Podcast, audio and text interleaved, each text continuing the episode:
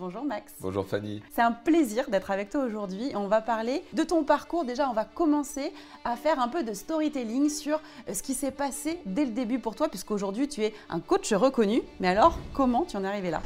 Bah, écoute, c'est pas arrivé par hasard, euh, Fanny. On devient jamais la personne qu'on est par hasard. Et donc, si tu veux, bah, moi, c'était, euh, j'ai grandi dans une famille troisième de quatre enfants à Strasbourg.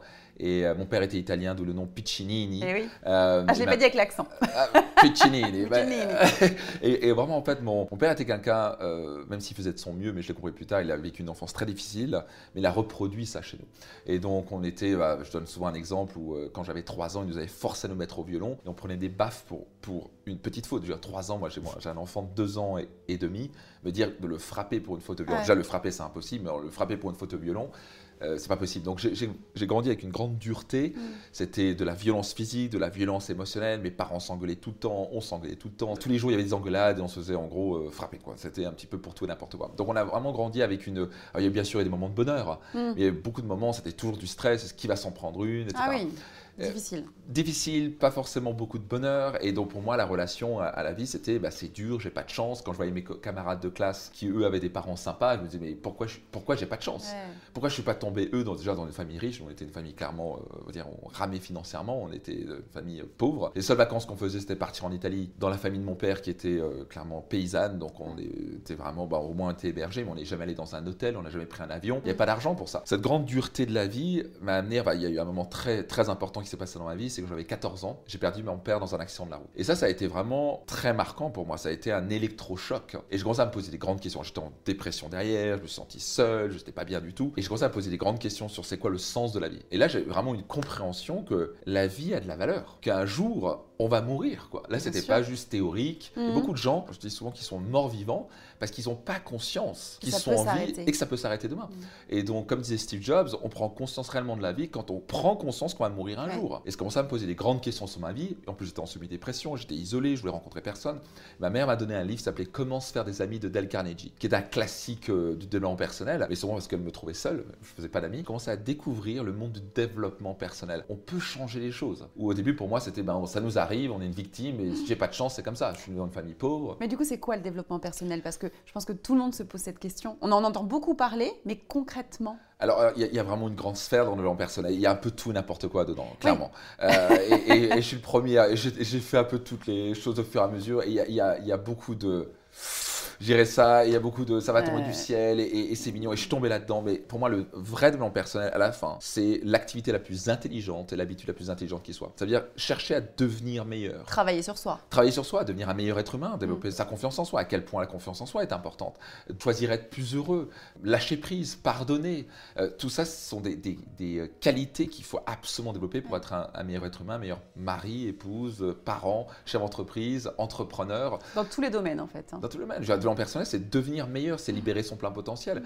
Ça m'a littéralement sauvé ma vie. Je suis passé de ramer financièrement pas heureux, en dépression, euh, manque de confiance en total en moi, à, à plutôt euh, très bien réussir ma vie. Je suis devenu millionnaire avant l'âge de 30 ans, pas pour me vanter, mais c'est une réalité. Alors que je ramais à 800 euros par mois quand j'ai mm. lancé mon premier business. Mes parents gagnaient 1000 euros par mois. Donc pour moi, devenir millionnaire avant l'âge de 30 ans, c'était inconcevable. J'ai développé mon premier business, on me demandait de parler devant de 5000 personnes par mois aux États-Unis. Mon parcours est impossible. Et quand tu parles de ton business justement et de ton parcours où tu es devenu millionnaire, qu'est-ce que tu as fait? Du coaching ou tu as monté différents business? Non, ça, s'appelle le marketing de réseau. Et donc pour moi, parce que j'ai pas de diplôme, j'étais pas le genre de gars euh, marié à papa, maman, à faire une école de commerce et tout ça.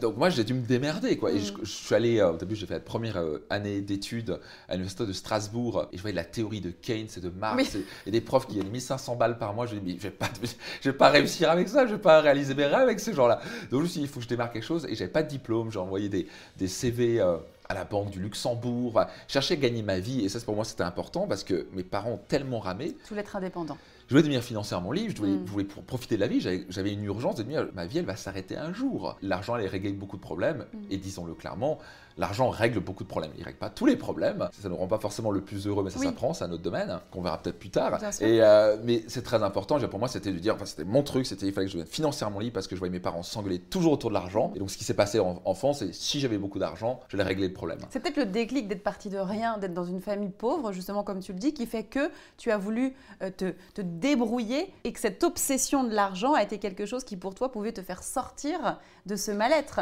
Les gens qui ont toujours eu de l'argent, au final, sont peut-être un petit peu plus passifs en se disant bah, pourquoi est-ce que je, forcerai La vie est comme ça. En tout cas, moi j'ai un modèle rebelle, donc c'est que je ne voulais pas être comme mon père, je ne voulais pas frapper mes enfants plus tard, je ne voulais pas euh, rater ma vie, je ne voulais pas être la personne qui râle à longueur de journée, pas avoir la vie.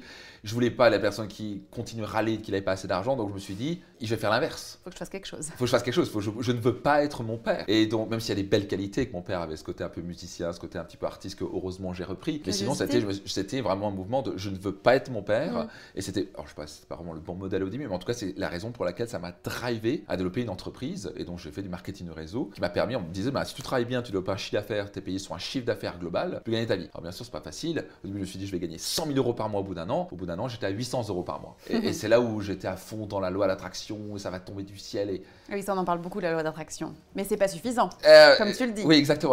moi, j'ai souvent... On ne peut pas juste attendre et se dire, bon, allez, je suis positive, des pensées positives, je rêve, je vais gagner 2000 euros tel jour, ça tombera pas. Bah, je vais te raconter une anecdote. J'ai une personne à un moment qui m'a dit, Max, j'y ai cru, j'ai visualisé, j'ai vu le secret, j'ai activé la loi d'attraction tous les jours. Et pendant deux mois après, je, je savais que j'allais gagner 100 000 euros par mois. Et puis, j'ai pas gagné 100 000 euros. Et euh, je lui ai là, il n'y a pas 100 000 euros qui va tomber du ciel, mon coco. C'est pour ça que dans le bilan personnel, je peux comprendre certains soient parce qu'il y a tellement tout et n'importe quoi. Il y a des gens qui vont dire, tu fermes les yeux, ça va tomber du ciel. Non, il n'y a rien qui va tomber ça, du ciel. Il y a du bullshit dans, on peut le dire, vraiment, dans le coaching. Il y a beaucoup d'auteurs qui vendent des livres à mm. vendre des trucs du style, ferme les yeux, ça va tomber du ciel. On veut croire à un truc magique qui va tomber du ciel. On, aime croire à la magie. La magie arrive d'une certaine manière, mais il y a des lois. Et donc la loi d'attraction, j'y crois, c'en est une, mais on va surtout attirer ce qu'on est et ce qu'on donne. Donc par exemple, je prends un exemple, c'est très compliqué d'attirer une femme exceptionnelle comme mon épouse, en tout cas une femme qui, qui pour moi était impossible à atteindre, une femme aussi belle, rayonnante, mais qui a toutes les qualités. Mais j'aurais jamais attiré une femme comme ça si, je crois, j'aurais pas fait un travail sur moi. Si j'avais pas fait mon bilan personnel. si j'étais, disons-le clairement, obèse, à râler en longueur de journée, à critiquer et pas l'écouter, clair qu'elle serait avec quelqu'un d'autre. Mm, mm, mm. Donc on attire surtout qui on est. Donc les gens qui veulent attirer un homme ou une femme extraordinaire, il faut devenir extraordinaire. Il y a des lois dans ce monde. Il y a les lois relationnelles. Euh, il y a des lois financières. Donc par exemple, il y a une loi de la gravité. Si je peux être aussi positif que je veux, je peux avoir l'ul secret euh, et visualiser fort que je vais m'envoler du 30e étage et je vais m'envoler comme un oiseau. Le, truc, c'est que si je saute, je vais m'écraser comme une crêpe. Qui a besoin d'entendre parler de ça Soyez certain de partager, ça va pouvoir changer leur vie. Et je donne rendez-vous dans un prochain épisode de mon podcast Leader.